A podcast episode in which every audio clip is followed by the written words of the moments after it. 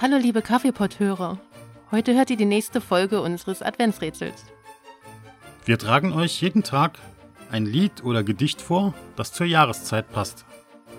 Wir haben die Texte allerdings ein wenig verfremdet, indem wir sie durch einen Online-Übersetzer geschickt haben. Eure Aufgabe ist es, den Titel des Originaltextes zu erraten. Schickt uns eure Lösungen auf Facebook, Twitter und Instagram. Es gibt Getränkegutscheine und Bücher zu gewinnen. Und jetzt viel Spaß mit dem Text.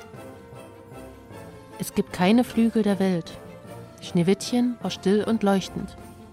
Es gibt keine Wolken in der Krone der Sterne. Er lacht nicht über das gefrorene Meer. Der Baum des Meeres kam aus dem Abgrund, bis der Kopf auf dem Eis friert. Nichts klettert auf die Äste. Er sah in den grünen Spiegel. Ich stand da auf dünnem Eis.